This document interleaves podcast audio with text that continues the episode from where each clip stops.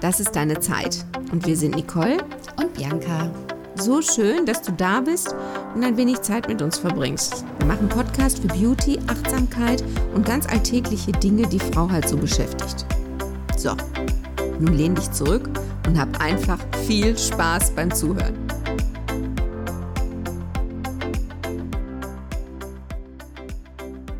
Wir haben heute die wundervolle Christine Kemkes als Interviewpartnerin zu Gast. Ja, Christ herzlich willkommen. Ja, hallo Christine. Danke, schön, dass ich da sein darf.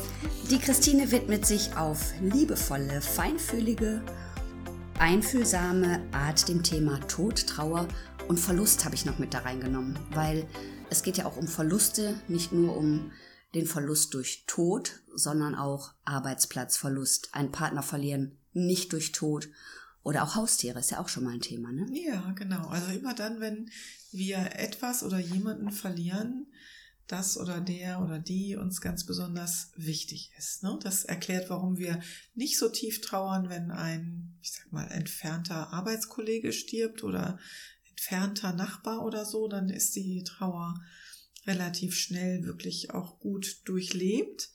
Und immer dann, wenn wir jemanden besonders lieb haben, oder eben auch ein Haustier besonders lieb haben oder wenn die Partnerschaft in die Brüche geht oder eben auch ein Verlust wie der Arbeitsplatz, wenn eine Kündigung kommt, auch das ähm, ist ein Verlust, der Trauer nach sich zieht. Wohnraumverlust oder eben so Umzug, Flüchtlingsproblematik, da hast du das auch, Heimatverlust, ne? Ist mhm. auch etwas, was ähm, den Trauerprozess nach sich zieht. Du hast den wundervollen Podcast Liebevoll Trauern. Mhm. Wie bist du auf den Namen Liebevoll Trauern gekommen? Was war der Anstoß? ich habe den Namen geklaut. Ich hab okay. Mein, ich habe mein allererstes Podcast-Interview gegeben in dem Eigenstimmig-Podcast. Den gibt's heute schon gar nicht mehr aktiv. Ich empfehle aber jeder Hörerin, jedem Hörer, da gerne mal reinzuhören. Die Eigenstimmig-Mädels, äh, Julia und Sarah, haben Frauen interviewt, die ihren Weg gefunden haben in irgendeiner Art und Weise. Das musste gar mhm. nicht das berufliche Thema sein, das konnten auch private Themen sein und haben ganz zauberhafte Interviews geführt und jedes Interview bekam von ihnen eine Überschrift und zwar eine Überschrift, die immer aus zwei Wörtern bestand. Und das mhm. war bei mir liebevolles Trauern. Und als ich dann, ich glaube, über ein Jahr später meinen eigenen Podcast gestartet habe und über dem Namen grübelte, habe ich dann irgendwann gedacht, das ist es doch. Dann eben nicht liebevolles Trauern, sondern liebevoll Trauern. Habe dann noch gefragt, ob das für sie okay wäre und die haben sich total gefreut, dass der, dass sie quasi Namensgeberinnen waren. Das trifft ja auch so den Kern. Ja, ja? genau. Also heute würde ich so weit gehen, dass es fast meine Marke ist. Mhm. Liebevoll ja, ne? Trauern darunter ja. kennt mich eigentlich, kennt mich viele. Mhm. Wie bist du zum Thema Trauern überhaupt gekommen? Es ist ja ein Thema, was sehr tabuisiert noch ist, ne? Tod und mhm. Trauer. Da ist ja ein großes Tabu. Wie bist du darauf gekommen, dich diesem Thema zu widmen? Also ich habe zum einen, ich war ja irgendwann Coach und habe dann ähm, erlebt, dass zu mir irgendwie nur die Menschen kommen, die Verlusterfahrungen haben. Und das waren eben so Verluste wie Arbeitsplatzverlust, wie ähm, Heimatverlust, Beziehung, Scheidung, Trennung, ähm, diese Menschen kamen zu mir. Gar nicht mal so sehr Verluste durch Tod in der Anfangszeit. Und dann habe ich irgendwann die Trauerbegleiterausbildung gemacht. Und dann war interessanterweise übrigens meine allererste Klientin, die hatte ihre Katze mhm. verloren. Und das ist wirklich nicht zu unterschätzen. Diese Trauer mhm. um ein Haustier ist nicht zu unterschätzen. Das äh, wird gerne auf eine niedrigere Stufe gestellt. Wir Menschen bewerten ja sowieso gerne, was ist schlimmer, was ist der schwerere schwerwiegendere Trauerfall. Ne? Und dann gibt es da so eine Hierarchie von Trauer und da sind die Haustiere ganz weit unten.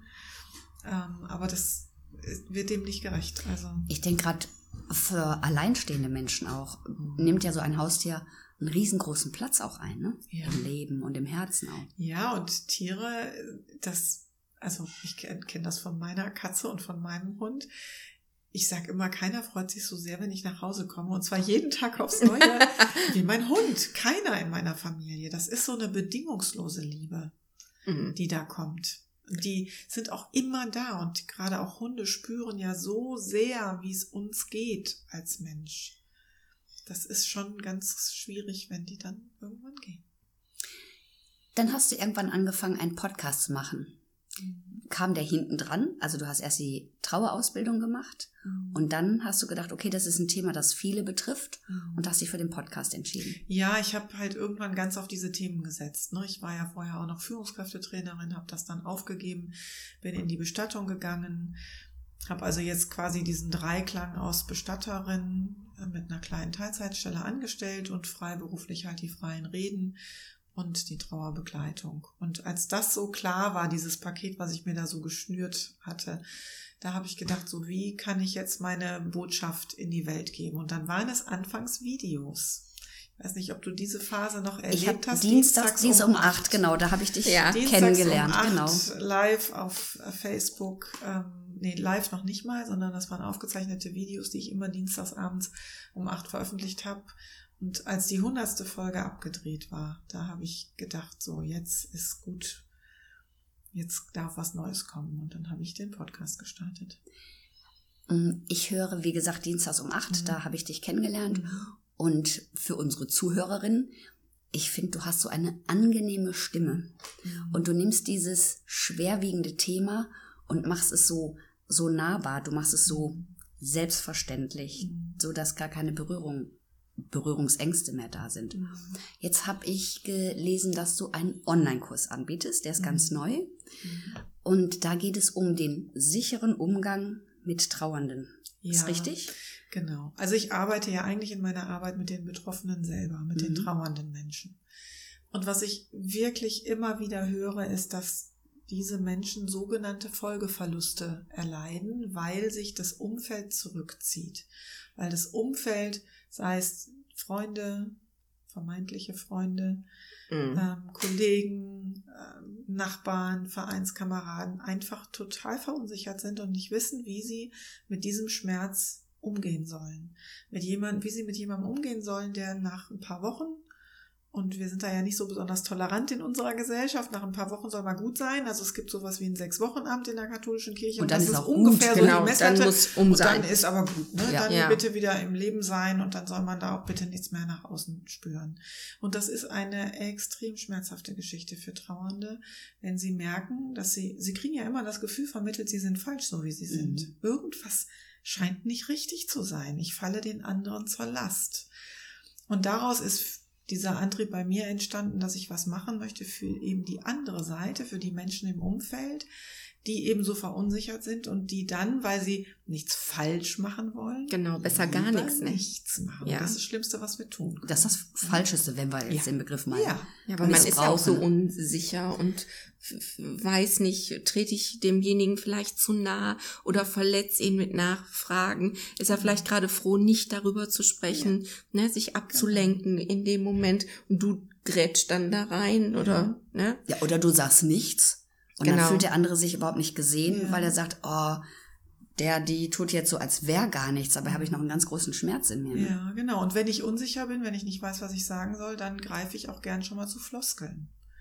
Und dann kommen diese Sätze wie, du musst jetzt mal zurück ins Leben oder ach, das wird schon wieder Mhm. oder Frauen, die ein Kind verloren haben, ne? du bist ja noch jung, du wirst noch Kinder Mhm. bekommen. Mhm. Menschen, die ein Haustier verloren haben, dann kauf dir doch einen neuen Hund, ja?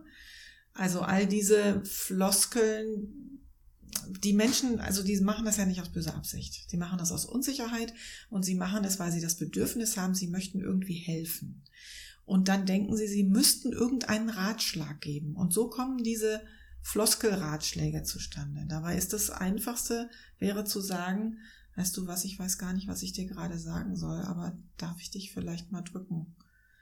Oder darf ich, also ich höre dir auch gerne zu, du kannst mir gerne erzählen, Ja. ne, was gerade bei dir los ist, aber ich, also ich bin selber gerade so fassungslos. Ja, genau. Aber das ist ja schon sehr verbreitet, sowieso in unserer Mentalität, ne? Mhm. Ratschläge geben Mhm. wollen, was ja von Natur aus sehr schwierig ist, weil ich ja nie in den Schuhen des anderen Mhm. gegangen bin. Und ist Zuhören dann wahrscheinlich der bessere Ansatz, bevor ich in so eine komische Floskel rutsche? Ja, zuhören ist das eine und ich sag in diesem Kurs auch immer ganz deutlich, mehr Ausrufe, weniger Ausrufezeichen, mehr Fragezeichen am Ende des Satzes. Also statt einen Ratschlag zu geben, mach mal das und das, Ausrufezeichen, eher ähm, zu fragen, was brauchst du gerade? Was, was würde dir denn am meisten helfen? Und das mit einer konkreten Nachfrage zu verbinden. Also zum Beispiel, weiß ich nicht, ich gehe heute Nachmittag mit meinen Kindern auf den Spielplatz, soll ich deine mal mitnehmen? Mhm. Ja, oder brauchst du Hilfe, weiß ich nicht, vielleicht bin ich Steuerberaterin und ne, brauchst du Hilfe bei der Steuererklärung? Soll, sollen wir uns dazu mal zusammensetzen? Ähm, oder äh, ich koch, soll ich für dich eine Portion mitkochen? Was konkret würde dir gerade in deiner Situation helfen? Also fragen und dann gut zuhören, was als Antwort kommt. Und nicht ständig irgendwas vermuten oder unterstellen oder übergriffig einfach irgendetwas tun. Ich weiß, ich habe damals in meiner Coaching-Ausbildung für die Prüfung gelernt, hm, ich glaube, es waren die fünf Phasen der Trauer nach Elisabeth Kübler-Ross. Mhm. Ähm, dann habe ich gelesen, dass es mittlerweile überholt ist und dieser Ansatz gar nicht mehr so genommen wird. Also es geht um ähm, nicht wahrhaben wollen, später dann mhm. akzeptieren, ähm, auch Wut haben auf die Situation. Kann man denn sagen, es gibt irgendwo hm, einen Weg, den Menschen beschreiten in der Trauer, der so für alle ähnlich ist? Also nicht im Abstand, aber in den Phasen?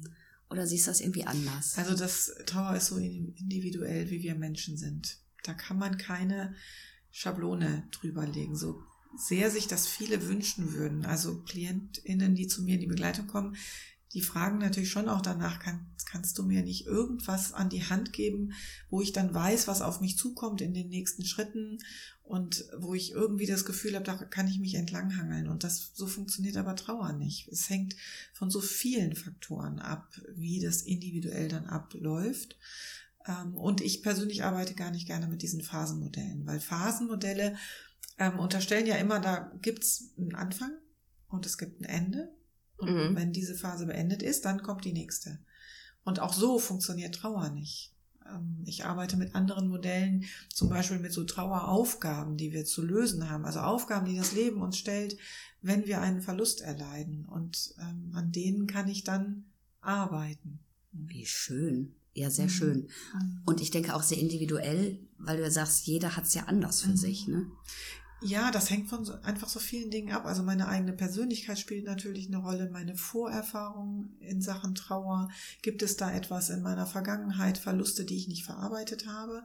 Dann kommt das jetzt im aktuellen Trauerfall ja wieder mit hoch. Das Leben lässt uns das dann nochmal angucken. Ne? Gibt uns die Chance dazu. Und dann natürlich auch so Fragen, bin ich alleine in meiner Trauer? Oder habe ich ein stabiles soziales Umfeld, was mich auch ein Stück weit trägt? Wie war die Beziehung zum Verstorbenen? War die gut? War die eng? War die vielleicht sogar symbiotisch? Oder war sie konfliktbeladen? War sie distanzierter? Ne? Ähm, wie alt bin ich? Wie alt ist der Verstorbene? Also ist da eine, eine biologische Reihenfolge eingehalten? Es ist immer besonders schwer, das eigene Kind zu beerdigen, weil es die unnatürliche Reihenfolge ist, wenn Kinder ja, vor den Eltern gehen. Ne?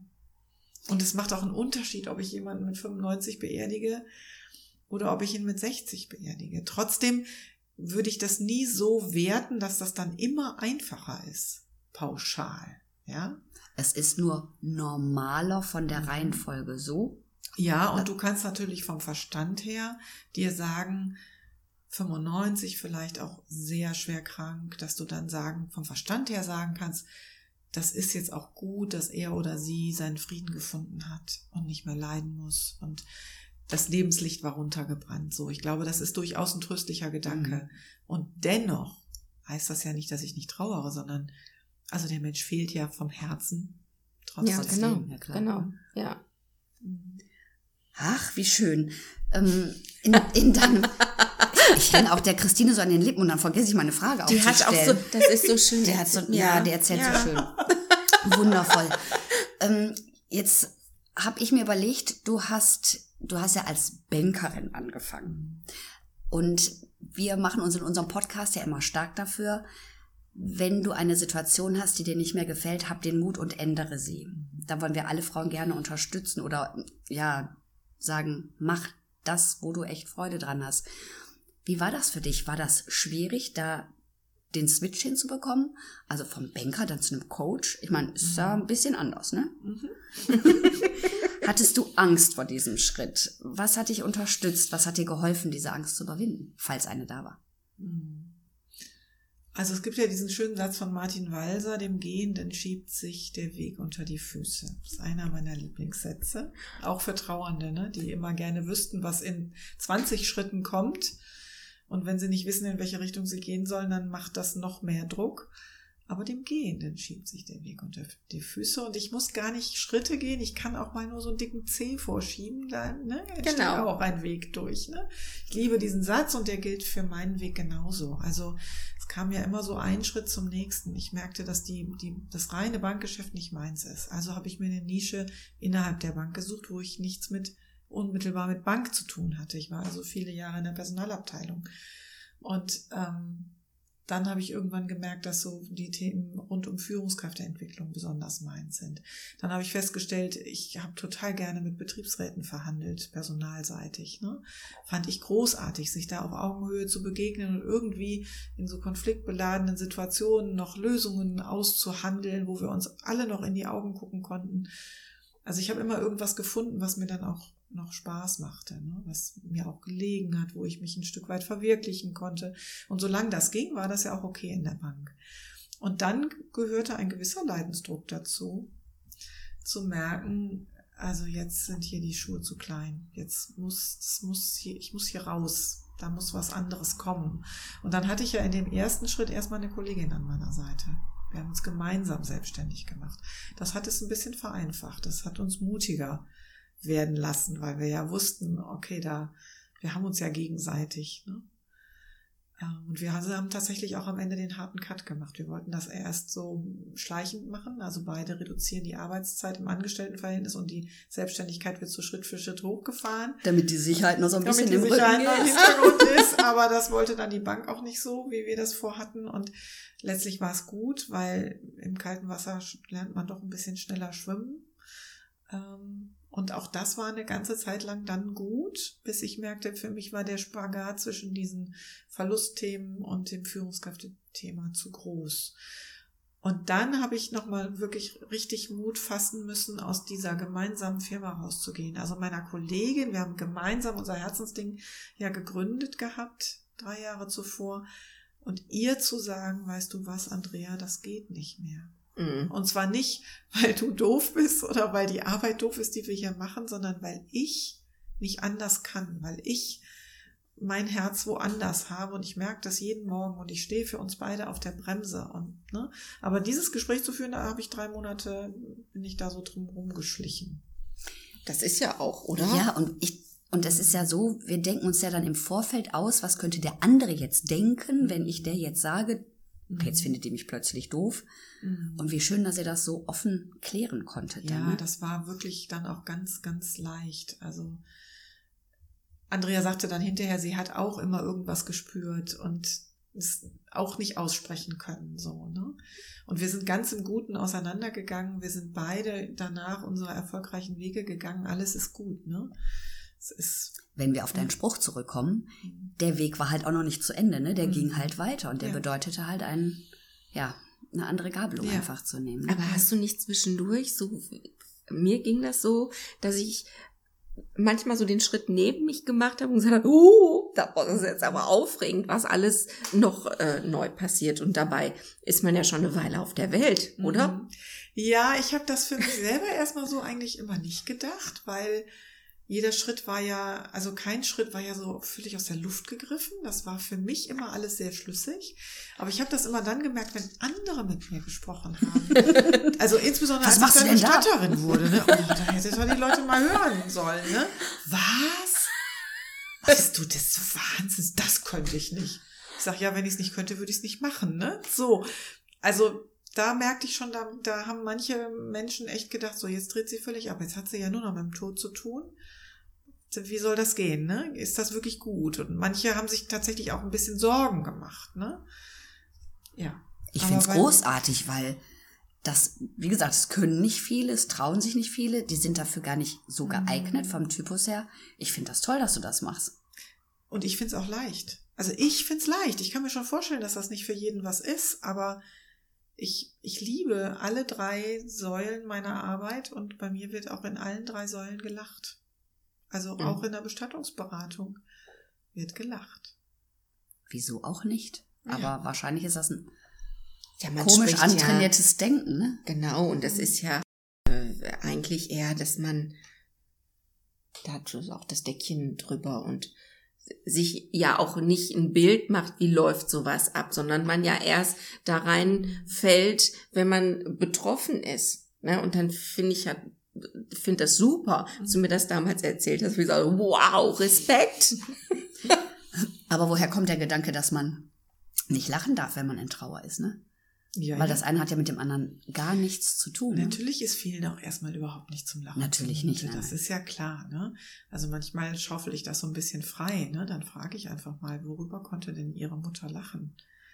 So, um mal die Situation so ein bisschen aufzuweichen, ne? Ähm, Und in der, in der Trauerbegleitung ist Humor ähm, einfach auch eine Methode, um ein bisschen Distanz zu bekommen, Abstand zu bekommen. Mhm. Mhm. Ich fand so schön, dass du, dass deine Aussage ist, dass wir mehr ins Fühlen gehen Mhm. sollen. Also dass wir das Mhm. Denken mal abstellen. Mhm. Ich meine, abstellen ist ja eh sehr schwierig. Aber es ist besser, irgendwas anzunehmen, was da ist, das zu fühlen, als immer alles tot zu denken. So? Ja, also unser Verstand geht ja gerne in so Grübelschleifen, aus denen wir nicht mehr rauskommen. Ne? Also da fährt's oben im Hirn Karussell und dann kommen auch keine neuen Gedanken mehr. Das sind immer die gleichen, die ne, immer im Kreis sich drehen. Und mein, eins meiner Mantras ist ja, ähm, Gefühle wollen gefühlt werden. Die, sind zum Fühlen Fühle. da. Ne? Genau. Ja, genau. Die sind zum Fühlen da. Für nichts anderes sind Gefühle da. Und ja, die gilt es halt zu durchfühlen und halt alle, die dann mit Trauer zusammenhängen. Da hängen ja noch, wenn ich durch die Türe Trauer gehe, sind dahinter ja noch viele andere, die wir auch alle nicht so gerne haben. Ne? Schuld, Scham, Wut, äh, Verzweiflung, Angst. Ne? All diese Gefühle, die gesellschaftlich nicht so gerne gesehen werden, stehen da noch hinter der Türe oft und ähm, ja, stellen einem dann gerne mal so ein Beinchen und wollen auch wahrgenommen und gefühlt werden. Was ja genau die Schwierigkeit ist, weil sich selbst dann irgendwann Schuld und Scham zuzugestehen, ist ja auch dann schwierig. Mhm. Besonders wenn man in einer Trauerphase oder in einer Mhm. Trauerzeit man sich befindet. Ja. Ne? Schuld ist oft eine Möglichkeit, sich zu verbinden mit dem Verstorbenen. Und deswegen haben auch ganz viele ein Schuldgefühl, obwohl sie beispielsweise 24 Stunden, Stunden am Tag, sieben Tage die Woche am Bett gesessen haben, sich mit der ganzen Familie abgewechselt haben. Ähm, Und dennoch kommt dann irgendwann in der Trauer so ein Gefühl von, ich habe zu wenig gemacht, ich hätte noch, ich hätte das und das sehen müssen, ich hätte das und das noch tun müssen. Und das ist letztlich nichts anderes als der Versuch, irgendwie wieder eine Kontrolle zu kriegen. Mhm. Der Tod ist für uns ja etwas, was unkontrollierbar in unser Leben kommt. Wir können noch so gute Ärzte an der Seite haben, der Tod kommt. Und es ist nicht zu kontrollieren von uns. Und dann ist Schuld eine Möglichkeit, wenn ich sie mir selber zuweise, irgendwie wieder Kontrolle zu erhalten Ja, und so eine Art Waage wiederherzustellen. Ne? Das ist eigentlich ein Konstrukt, was wir uns vielfach machen. Wenn du das so erzählst, dann hast du ja, das ist ja das Wissen, was du dir angeeignet hast, was du gelernt hast, was du dir antrainiert hast. Findet man überhaupt Literatur über genau diese Themen? Weil das finde ich ja gerade sehr spannend, weil die fallen mir ja nicht auf, wenn ich im Buchladen bin, ne? Ja, ja, also ist, äh, ich war letztens erstaunt, ich suchte mein, mein eigenes Buch. Ja, genau, du hast eins geschrieben. Ähm, das ist jetzt Werbung, ne? darf ich das sagen? Ja, wir, das ist Wir hätten das jetzt eh erwähnt. wir, ich hab, wir haben es eh gewollt, dass dieses wichtige Buch genannt wird. Ja, du darfst bitte Werbung machen. Nein, aber ich meinte auch, darf ich den, den Buchhändler nennen? Also eine große Alles. Buchkette, dachte ich, gehst du mal gucken, Ja. ob da dein Buch steht. Ja, es stand da nicht, aber es stand auch gar keins aus der Kategorie Tod und Trauer. Die wollen dafür einfach keinen Regalplatz schaffen. Ernsthaft nicht? Ja. Ach, Gibt es nicht.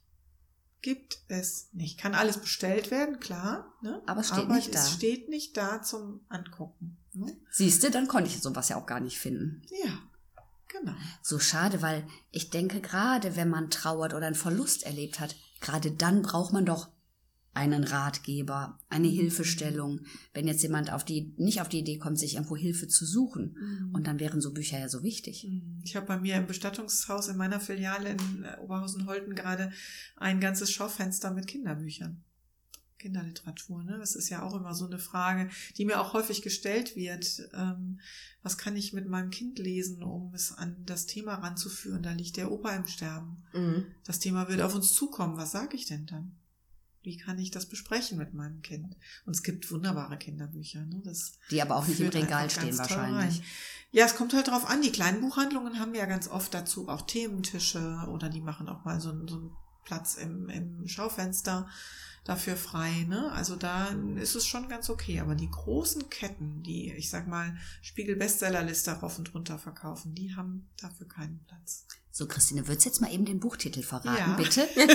Und auch in welchem Verlag man den Ja, findet. ja. Mit der Trauer leben lernen. Und ich bestehe auf das Lernen. Das war mir besonders wichtig, weil wir eben ein Leben lang wirklich dazu lernen können und auch mit der Mhm. Trauer lernen können, umzugehen. Und es ist erschienen im Junfermann Verlag und ist überall bestellbar, wo es Bücher gibt. Ist auch gerade als Hörbuch erschienen. Genau. Mit jedem Printbuch ist ein Code drin, dass man es auch als ähm, E-Book sich runterladen kann. So ein wichtiges Buch. Finde ich schön. Ich möchte noch mal einen Schwenk machen zu deinem Online-Kurs. Mhm. Der sichere Umgang Mhm. mit Trauernden. Du hast im Ankündigungspodcast dafür so ein schönes Bild. Könntest du das bitte nochmal darlegen? Und zwar hast du gesagt, okay, wenn, wenn jetzt die Leute, die auf den Trauernden treffen und nicht sicher im Umgang damit sind, und erzähl was nochmal mit dem Baum und dem Ast, bitte. Das fand ich so schön. Nämlich einfach die Perspektive wechseln aus einer Situation raus und eine Situation halt von oben zu sehen, als würdest du halt auf einem Ast dich setzen und wenn du dich gerade ärgerst, dass einer das Falsche gesagt hat oder nichts gesagt hat, dass man nicht so böse mit demjenigen ist, wenn da einer in der Kommunikation was schief läuft. Ja, das empfehle ich gar nicht nur für so eine Situation, die jetzt in dem Online-Kurs Platz hat, sondern eigentlich ganz grundsätzlich im Leben. Wenn uns etwas ärgert, dann sind wir in dem Moment Teil dieses Problems. Wir sind ganz nah dran und wir sind quasi mit der Nase drauf gestupst. Wenn du mit der Nase ein Bild berührst, kannst du das große Ganze am Bild nicht mehr erkennen. Ne? Deswegen braucht es Abstand. Und mein Bild dafür ist immer, sich auf den Ast eines Baumes zu setzen, die Beine baumeln zu lassen, weil das so ein Gefühl von Leichtigkeit, Beschwingtheit ist, was ich damit verbinde. Und dann kann ich von oben auf die Situation schauen. Und das hilft halt auch, wenn ich als im Umfeld, also als Nachbar zum Beispiel, irgendwie wieder denke, mein Gott, ich kann aber jetzt gerade, ich darf gar nichts mehr sagen. Sie ist ja so dünnhäutig in ihrer Trauer. Ich kann, also ich kann das Umfeld auch oft verstehen, weil Trauernde es dem Umfeld auch nicht immer leicht machen. Ja. Mhm. Ähm, also wenn, wenn der Nachbar dann in so einer Situation ist, dann sich gedanklich auf so einen Ast zu setzen und zu sagen, okay, was passiert hier eigentlich gerade?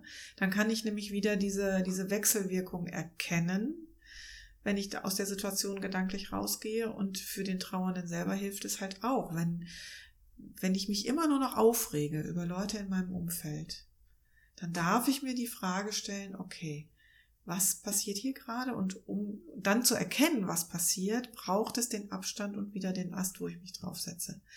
Eine andere Frage, die ich mir gerne stellen kann in solchen Situationen, die liebe ich auch sehr, die liebe ich übrigens auch sehr ähm, in der Kindererziehung. Wie groß ist das Problem in drei Jahren?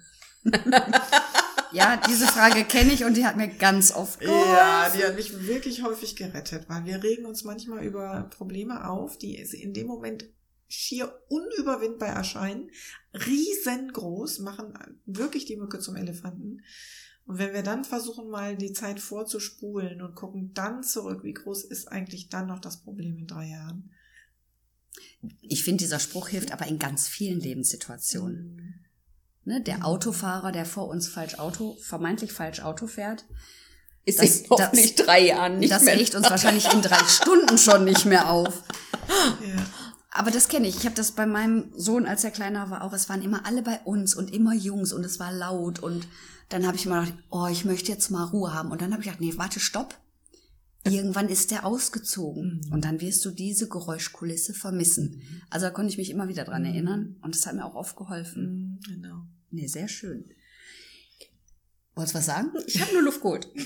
ist gar nicht wahr.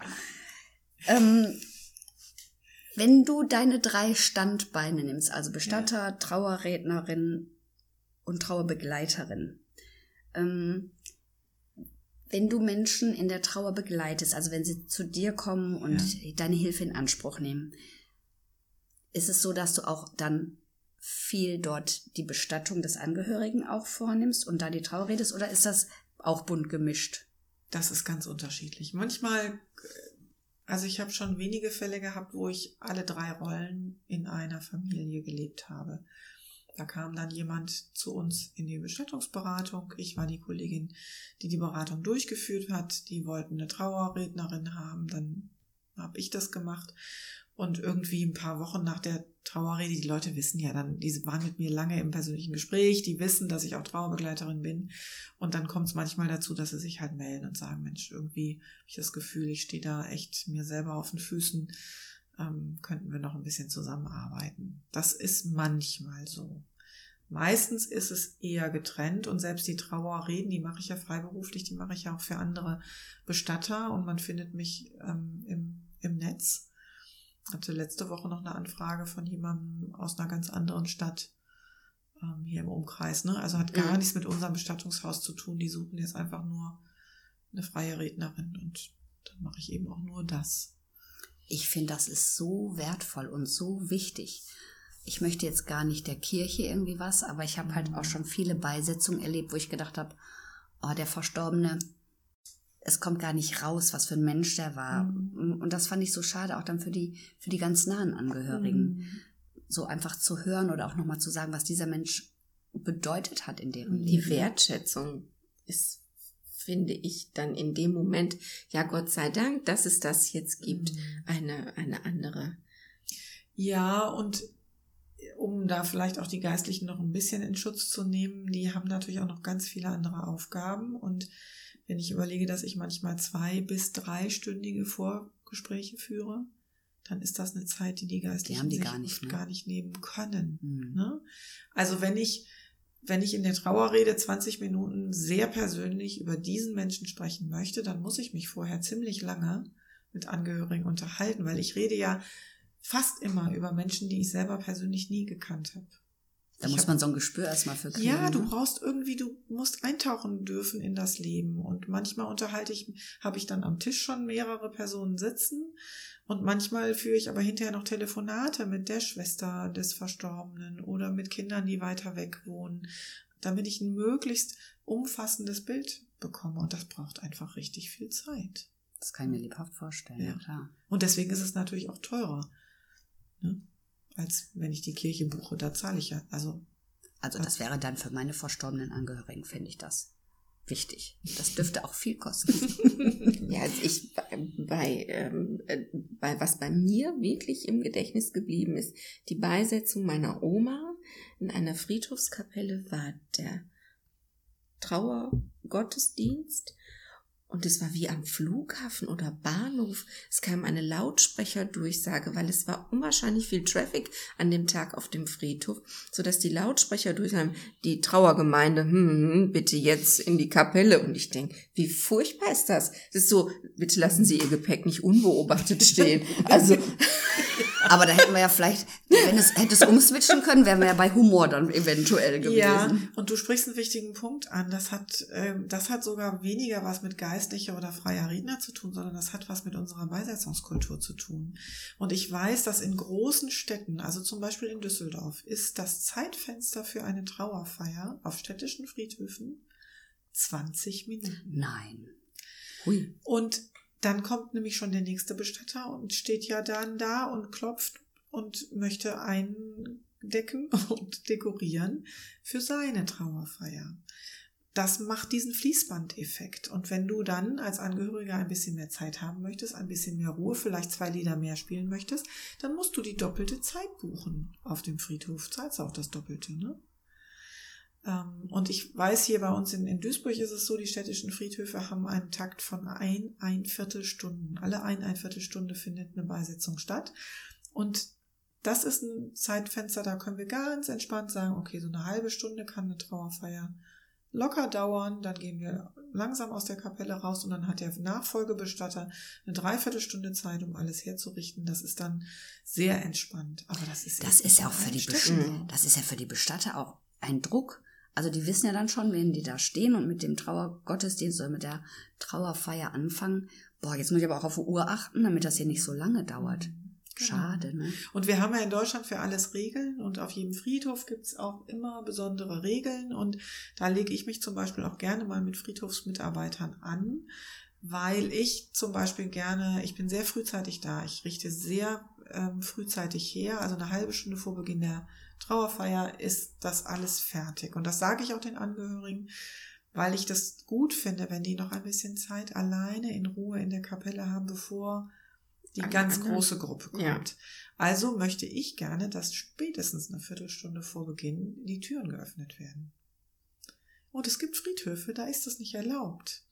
Da sagen dann die Friedhofsbediensteten, nein, bei uns wird erst um fünf vor geöffnet. Und da muss ich dann manchmal wirklich ein bisschen Nachdruck äh, reinbringen und sage, nein, ich, ich bin jetzt hier gerade die, die Hausherrin für diese Stunde und wir machen jetzt um Viertel vor bitte auf. Wie schade. Und es geht, weißt du, am Ende des Tages geht es doch immer um Menschen. Es geht nicht um eine Sache, die wir da beerdigen. Nein. Es geht um Menschen. Ja, und auch die Menschen, die ja an dem teilnehmen, ja. die sind in tiefer Trauer. Ja. Die sind ja emotional sehr, die sind sehr emotional. Und da ist auch gar kein Platz, um Verständnis dafür zu haben, dass jetzt irgendwo Zeitdruck Für ist. Für Regeln auch, mhm. ja. Ne? Also man nimmt ja auch für sich in Anspruch, diese Zeit zu haben, sich in Ruhe dann zu verabschieden. Also wie gesagt, ich fand das, wir haben uns alle ganz befremdlich angeschaut, als diese Durchsage mhm. kam. Wäre es nicht so traurig, das war eigentlich eher grotesk. Und dann wieder, wie furchtbar. Weil es ging ja nicht nur uns so. Ne? Nein, anderen auch. Mhm. Jetzt machst du das wunderschön. Ich kann, also ich kann wirklich sehen, wie du das machst. Also ich fühle mich so bei dir. Mm, das ist ja sehr professionell auch, wie du das machst, wie schön du die Menschen begleitest. Bist du anders mit deiner eigenen Trauer? Oder siehst du deine eigene Trauer nicht so? Wie gehst du mit deiner eigenen um? Also ich, ähm, die Verluste, die ich bisher in meinem Leben hatte, nach, also ich muss sagen, nach meiner Scheidung oder nach meiner Trennung würde ich heute sagen, wäre gut gewesen, wenn ich ein bisschen mehr über das Thema Bescheid gewusst hätte, dass das Trauerprozesse nach sich zieht und was das bedeutet. Das habe ich erst so rückblickend quasi verstanden, was dann damals passiert ist. Die anderen Verluste durch Tod in meinem Leben, die, ähm, glaube ich, habe ich gut verarbeitet und unter anderem deswegen bin ich, glaube ich, heute an dem Punkt, wo ich bin. Ne? Also auch mit meiner totgeborenen Schwester, das habe ich ja spät erst realisiert, was das alles bedeutete für unsere Familie und für mich auch. Und genau deswegen mache ich das heute. Ne? Ähm, ich würde aber nicht so kühn sein und behaupten, dass für künftige Todesfälle, also meine 92-jährige Mutter lebt ja noch, ähm, dass ich da ganz cool, entspannt und sehr expertenhaft mhm. äh, mich in diesen Prozess begebe. Also dann bin ich halt einfach Teil des Systems und ähm, das wird genauso traurig sein. Für jeden Hättest du auch. denn dann auch jemanden, bei dem du Hilfe bekommen könntest?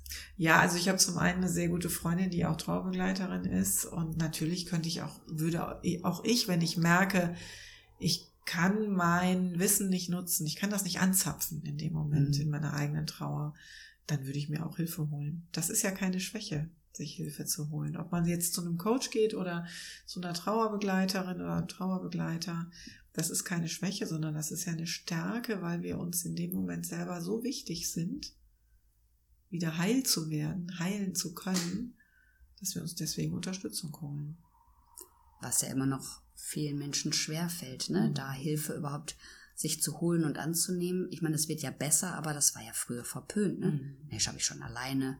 Genau, das muss sie doch alleine schaffen. Ja, da müssen wir mal durch. Mhm. Ich, Genau. Und ich finde schön, dass sich das aber verändert, dass das immer Ja. akzeptierter wird. Ja, auf jeden Fall. Also auch das Thema Therapie ist ja heute sehr viel gesellschaftsfähiger, Gott sei Dank. Ja. Mir fällt das auch auf bei jüngeren Menschen. Und das finde ich Mhm. so gut, dass die da gar keine Scheu haben. Also dann zu sagen, nee, ich brauche da jetzt wirklich Hilfe. Ne? Mhm. Kann ich auch jeden immer nur zu ermutigen. Ja. Also Man ich, fühlt sich so gut aufgehoben. ja, und ich, ich könnte auch noch 23 Stunden jetzt weiter und ich könnte jetzt jeden Podcast, den ich von der Christine kenne, als Anlass nehmen. Aber ich denke, wir haben jetzt ein rundes Paket. Christine, fällt dir noch was ein, was du uns sagen möchtest? Liegt dir noch was am Herzen? Ist noch was wichtig? Vielleicht den unseren Zuhörerinnen, die sagen, ja, vielleicht mache ich mich auch mal auf den Weg und mache nochmal was Neues, oder? Also vielleicht dieser Gedanke, den ich schon mal angesprochen hatte mit dem Buchtitel mit der Trauer leben lernen. Ne? Ähm, damit hängt für mich zusammen, dass es nie zu spät ist zu trauern. Ich habe um meine totgeborene Schwester erst angefangen zu trauern, da war ich schon 48. Und meine Mutter hat erst angefangen zu trauern, da war sie schon fast 90. Und es ist bis heute heilsam. Sie sagt, es ist natürlich sau schwer, sich auf einmal dem Ganzen nochmal zu stellen aber es ist auch heilsam. Das heißt, es ist nie zu spät. Wenn wir also hier Zuhörerinnen und Zuhörer haben, die jetzt merken, oh, da kommt was hoch, dann kann Mhm. ich nur ermutigen, nicht wegdrücken, hochkommen lassen. Alles, was sich zeigt, ist super. Und wenn man es selber nicht handeln kann, dann Hilfe holen. Also ich würde deine Hilfe immer gerne in Anspruch nehmen, liebe Christine. Wir danken dir von ganzem Herzen für dieses fantastische Interview. Danke, dass du Zeit für uns Genau, hattest, für unsere du unser- Zuhörerin. Gästin warst heute. Ja, Ganz vielen toll. Dank für die Einladung. Und ihr lieben Frauen da draußen, wir werden natürlich den Podcast, den Buchtitel werden wir natürlich, den werdet ihr unten als Verlinkung finden. Und wenn ihr Fragen habt, könnt ihr gerne über uns fragen oder direkt bei der Christine auf der Seite. Sie ist ganz leicht auch im Internet zu finden.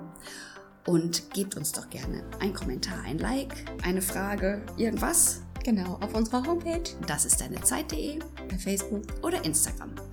Danke dir für deine Zeit und dass du uns zugehört hast. Und danke, Christine. Und schönen Tag noch. Vielen Dank. Tschüss. euch. Tschüss.